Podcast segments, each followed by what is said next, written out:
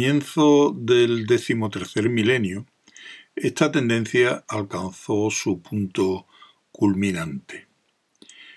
Como centro del gobierno imperial durante ininterrumpidos centenares de generaciones y localizado como estaba en las regiones centrales de la galaxia, entre los mundos más densamente poblados e industrialmente avanzados del sistema, no pudo dejar de ser el grupo humano más denso y rico que la raza había visto jamás.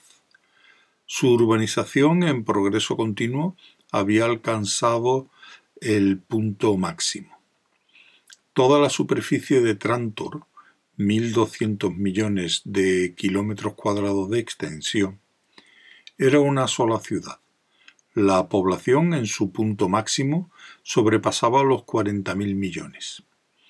Esta enorme población se dedicaba casi enteramente a las necesidades administrativas del imperio, y eran pocos para las complicaciones de dicha tarea debe recordarse que la imposibilidad de una administración adecuada del Imperio Galáctico bajo la poca inspirada dirección de los últimos emperadores fue un considerable factor en la caída. Diariamente, flotas de decenas de miles de naves llevaban el producto de veinte mundos agrícolas a las mesas de Trantor. Su dependencia de los mundos exteriores en cuanto a alimentos y, en realidad, todas las necesidades de la vida, hicieron a Trantor cada vez más vulnerable a la conquista por el bloqueo. Durante el último milenio del imperio, las numerosas y hasta monótonas revueltas hicieron conscientes de ello a un emperador tras otros, y la política imperial se convirtió en poco más que la protección de la delicada yugular de Trantor. Enciclopedia Galáctica. Gal no estaba seguro de que el sol brillara ni, por lo tanto, de si era de día o de noche. Le daba vergüenza preguntarlo. Todo el planeta parecía vivir bajo metal. La comida que acababa de ingerir había sido calificada de almuerzo, pero había muchos planetas que se regían por una escala temporal que no tomaba en cuenta la alternancia quizás inconveniente del día y la noche. Las velocidades de rotación planetarias diferían, y él no sabía cuál era la de Trantor. Al principio había seguido ansiosamente las indicaciones hacia el solarium, no encontrando más que una cámara para tomar el sol bajo radiaciones artificiales. No permaneció allí más que un momento, y después volvió al vestíbulo principal del Luxor. Se dirigió hacia el conserje. ¿Dónde puedo comprar un billete para un viaje turístico planetario? Aquí mismo. ¿A qué hora empieza? Acaba de perderlo. Mañana habrá otro. Compre el billete ahora y le reservaremos una plaza. Oh, al día siguiente ya sería demasiado tarde. Al día siguiente tenía que estar en la universidad preguntó. ¿No hay una torre de observación o algo parecido? Quiero decir, al aire libre. Naturalmente. Puedo venderle un billete si quiere. Será mejor que compruebe si llueve o no. Cerró un contacto a la altura del hombro y leyó las letras que aparecieron en una pantalla esmerilada. Gal las leyó con él. El conserje dijo Buen tiempo. Ahora que lo pienso, me parece que estamos en la estación seca. Añadió locuazmente Yo no me preocupo del exterior. La última vez que salí al aire libre fue hace tres años. Lo ves una vez, sabes cómo es y eso es todo. Aquí tiene su billete. Hay un ascensor especial en la parte posterior. Tiene un letrero que dice a la torre. Tómelo. El ascensor era uno de los que funcionaban por repulsión gravitatoria. Gaal entró y otros se amontonaron detrás de él.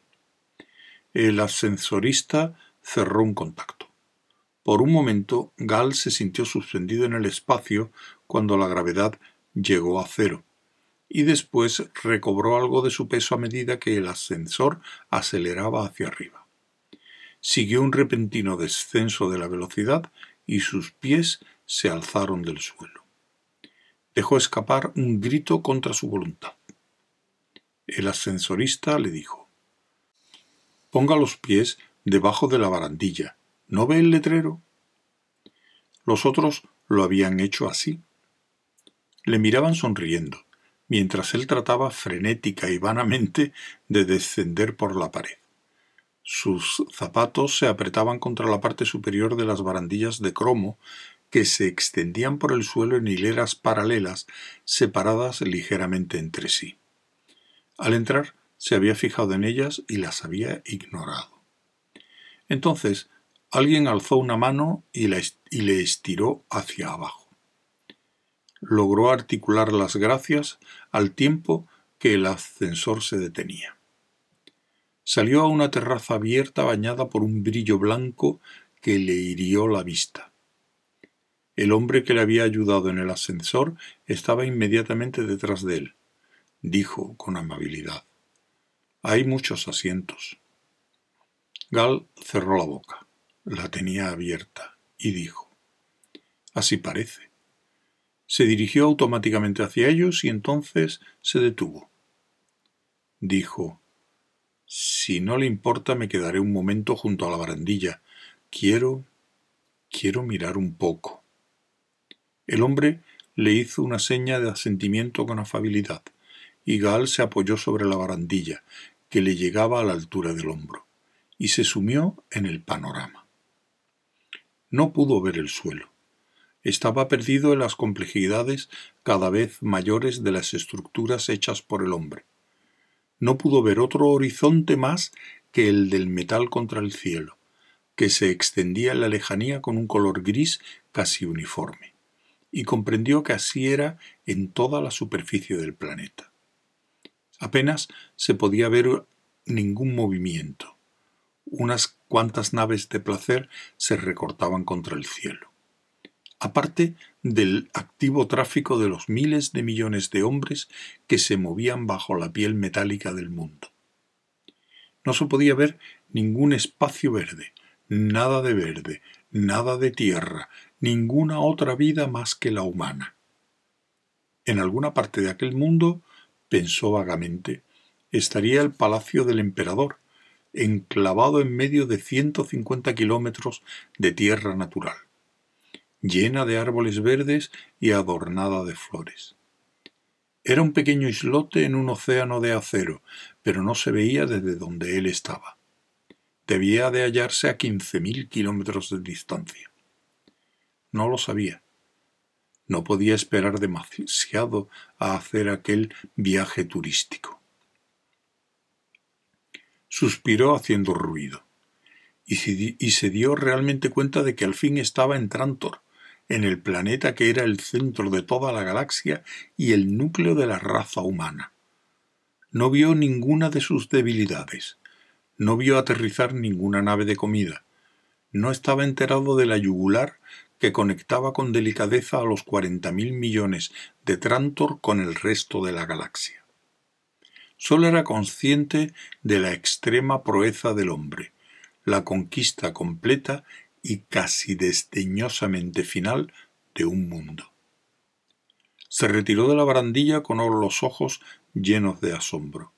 Su amigo del ascensor le indicaba un asiento junto al suyo, y Gaal lo ocupó.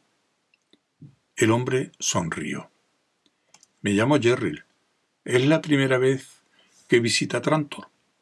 Sí, señor Jerril. Eso me había parecido. Jerril es mi nombre de pila, Trantor le gustará si tiene un temperamento poético. Sin embargo, los trantorianos nunca suben aquí. No les gusta, les pone nerviosos. Nerviosos. Por cierto, yo me llamo Gal. ¿Por qué los pone nerviosos? Es formidable. Es cuestión de opiniones, Gal. Si has nacido en un cubículo y crecido en un pasillo y trabajado en una celda y pasado tus vacaciones en una habitación solar llena de gente, es lógico que la salida al aire libre y el panorama del cielo por encima de tu cabeza te ponga nervioso. Obligan a los niños a subir aquí una vez al año, desde que cumplen los cinco. No sé si les hace algún bien. En realidad no disfrutan mucho de ello, y las primeras veces gritan como histéricos.